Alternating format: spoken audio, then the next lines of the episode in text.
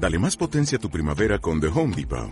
Obtén una potencia similar a la de la gasolina para podar, recortar y soplar con el sistema OnePlus de 18 voltios de Ryobi desde solo 89 dólares. Potencia para podar un tercio de un acre con una carga. Potencia para recortar el césped que dura hasta dos horas. Y fuerza de soplado de 110 millas por hora. Todo con una batería intercambiable. Llévate el sistema inalámbrico OnePlus de 18 voltios de Ryobi. Solo en The Home Depot. Haces más. Logras más. En Resiliencia relatos y diálogos sobre la reconstrucción de Mocoa. Una realización de la red de emisoras comunitarias del Putumayo, Canto Yaco y el Ministerio de Cultura de Colombia.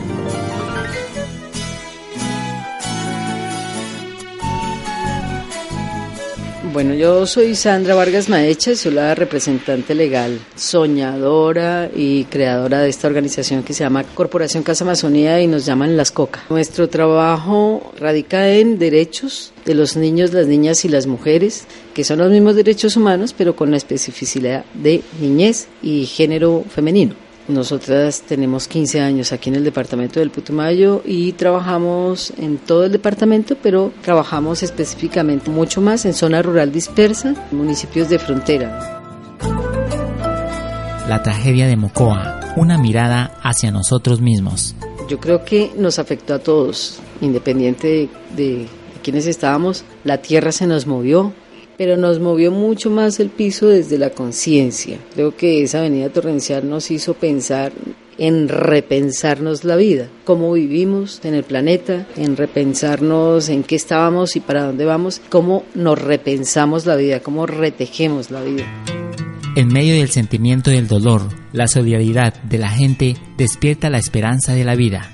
Perdimos jóvenes que estaban viviendo en el barrio San Miguel y familias que estaban viviendo en el barrio San Miguel y pues le queda uno como ese vacío y encontrar a los quienes sobrevivieron a la tragedia, encontrarlos fue como una gran alegría. En los primeros días pues yo viajé justo el día que pasó la avalancha a Bogotá, justo esa noche me fui y empezaron a llegarme los videos a las once y media de la noche, los primeros videos, y fue, era tan angustiante que creo que cuando llegué a Bogotá ya llegamos, ya estábamos todos desbaratados, deshechas. Yo tenía el corazón en la mano porque sabíamos que había pasado algo muy terrible. Ya cuando llegué a Bogotá y empezamos a ver las imágenes de los noticieros, pues todavía más impactante, e inmediatamente empezamos a movernos como corporación, empezaron a llamarnos, pues porque hemos trabajado con cooperación internacional y con varias organizaciones que nos han apoyado, empezamos a recibir las llamadas y ahí fue donde se hizo una acción muy bonita. Realmente la solidaridad fue impresionante. En Bogotá hicimos en una casa, hicimos la recolecta de ayudas porque empezó todo el mundo a mandar ayudas. Eso fue una cosa impresionante. Alcanzamos a traer más de 7 toneladas de ayudas. La atención emocional, una prioridad en población afectada. Ya cuando llegamos aquí, ya veníamos con dos médicos, una fisioterapeuta y una médica alternativa para el tema del trabajo de lo emocional, que sabíamos que esto, esto que le mueve a uno el piso, que uno se acuesta en su cama y al otro día amanece sin cama y sin casa, eso es lo que más ha golpeado y es lo que con más vacíos deja la gente, sobre todo a las mujeres, porque nosotras nos dedicamos al trabajo con mujeres y pues también nos partió el corazón ver cómo había quedado el pueblito que teníamos como tan chévere, como tan bonito, ver las grietas que dejó el agua, que dejaron las piedras, eso le agrietaba a uno mucho más el corazón. Entonces ahí todas sentimos que había que trabajar urgentemente. Hicimos alianza con la Ecualdea Anaconda y con ellos hicimos una gran bodega y ahí se recogieron casi como 18 toneladas de alimentos y de ropa y de pañales y de todo lo que se necesitaba. Con las médicas que llegamos inmediatamente dispusimos, conseguimos unas camas y nos fuimos a la zona rural porque sabíamos que mucha gente ya estaba siendo atendida en los albergues. Nos fuimos para varias veredas y en esas veredas encontramos gente que no estaba en los albergues y que era gente damnificada. Y nos fuimos a sus comunidades y allí nos dedicamos a hacer un trabajo primeramente físico emocional. Ahí fue donde hicimos un impacto. Yo creo que se alcanzaron a atender unas 200 personas entre mujeres, niños, niñas y hombres afectados por la avalancha en el sentido emocional. Despertar la capacidad de resiliencia en la gente, la mejor forma de sobreponerse al dolor Nosotras desde el primer momento pensamos en la recuperación emocional. Había tanta intervención, estaba esto tan lleno de, organizaciones haciendo intervenciones, pero claro, sabíamos que todos se iban, íbamos a quedar nosotras y quienes habitamos este territorio íbamos a quedar nosotros con toda la carga, apenas se fueron todos. Fueron dos meses de un apoyo gigantesco, porque uno no puede decir que no, pero sabíamos que se iban. Y ahí en ese sentido nosotras pensamos en que había que hacer un proyecto a largo plazo hoy todavía existe y empezamos por hacer resiliencia con las mujeres que fueron afectadas. En este momento estamos trabajando con más de 60 mujeres. Iniciamos con unos proyectos de resiliencia, vinieron dos expertos de Bogotá a trabajar con 50 mujeres que perdieron a su familia, perdieron a sus hijos, perdieron a sus hijas o a sus nietas o a sus nietos, a sus esposos. Con ese grupo de 60 mujeres iniciamos y se hizo un ejercicio muy bonito de cuatro días de actividades a través de talleres de resiliencia donde empezaron ya un poquito a poner los pies sobre la tierra y sobre la realidad de lo que había sucedido ese ejercicio de resiliencia que todo ha sido voluntario y creemos que lo más importante es reconstruir la vida. Después de esos talleres de resiliencia siguieron apareciendo personas y organizaciones. Tenemos que nombrar, por ejemplo, al numeral Mocoa SOS en Canadá. Ellos recogieron un dinero y con ese dinero que le han mandado la corporación a esas mujeres que han venido recuperándose emocionalmente, en la parte económica se les entregó y tienen proyecto de vida resurgir de lo que quedó. Eso es lo que nosotras queremos.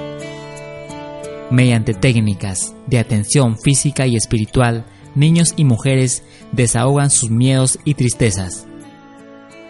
TRE es una técnica de poner a vibrar el cuerpo para quitar el tema del estrés y toda esa angustia. Es un trabajo post avalancha que ha venido funcionando muy bien y esa técnica del TRE ha podido hacer un ejercicio supremamente bonito porque es muy personal y las mujeres han podido superar el estrés que produjo la avalancha. También tuvimos la visita de Suituituaba, que es una fundación que vino con 22 médicos. Tuvimos alrededor de 150 personas haciendo una caminata de sanación del territorio desde lo espiritual y esa simbología de sanar eso nos ha parecido muy interesante y las mujeres también lo han visto así, igual los niños y las niñas que han participado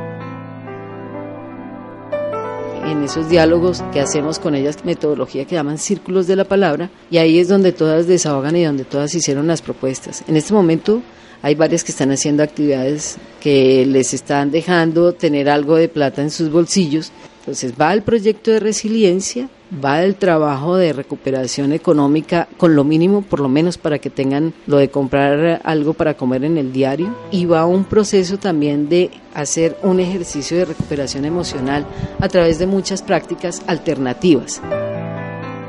Las mujeres resilientes de Mocoa, apoyadas por la Fundación Casa Amazonía, un claro ejemplo de superación. Edith Maya, comerciante.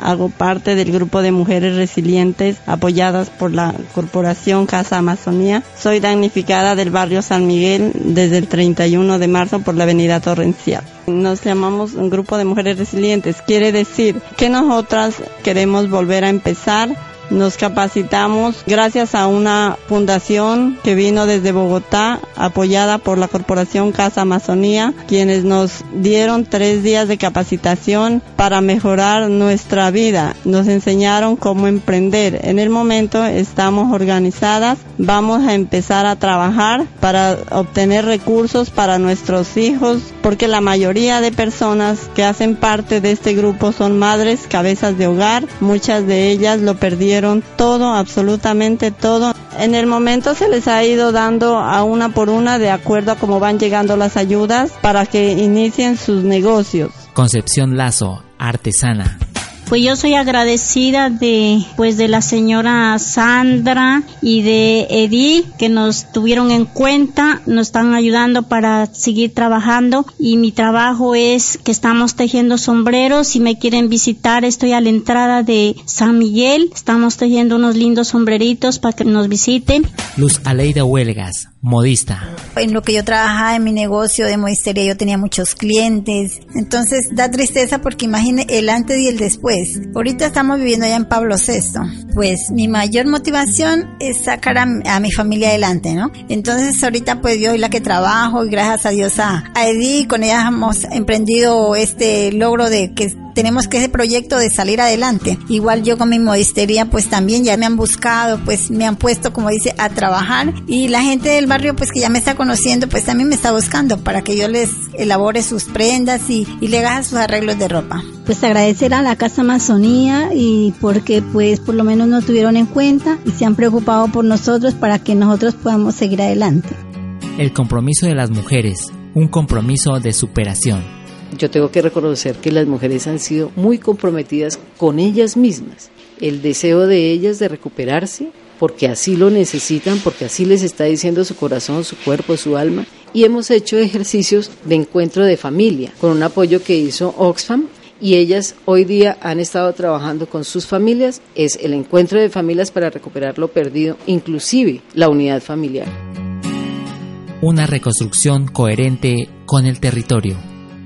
Lo primero que tenemos que reconstruir es la vida, el corazón de la gente, el proyecto de vida. La reconstrucción no es solamente poner un poco de máquinas a levantar piedras, sino es una reconstrucción coherente con el territorio, coherente con la tierra, en el espacio en el que estamos viviendo. No podemos volver a hacer casas en donde los ríos se nos las van a llevar porque esa es nuestra Pachamama, esa es nuestra tierra.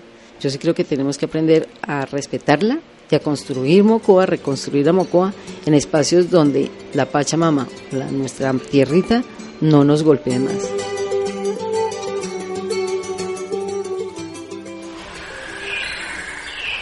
Una producción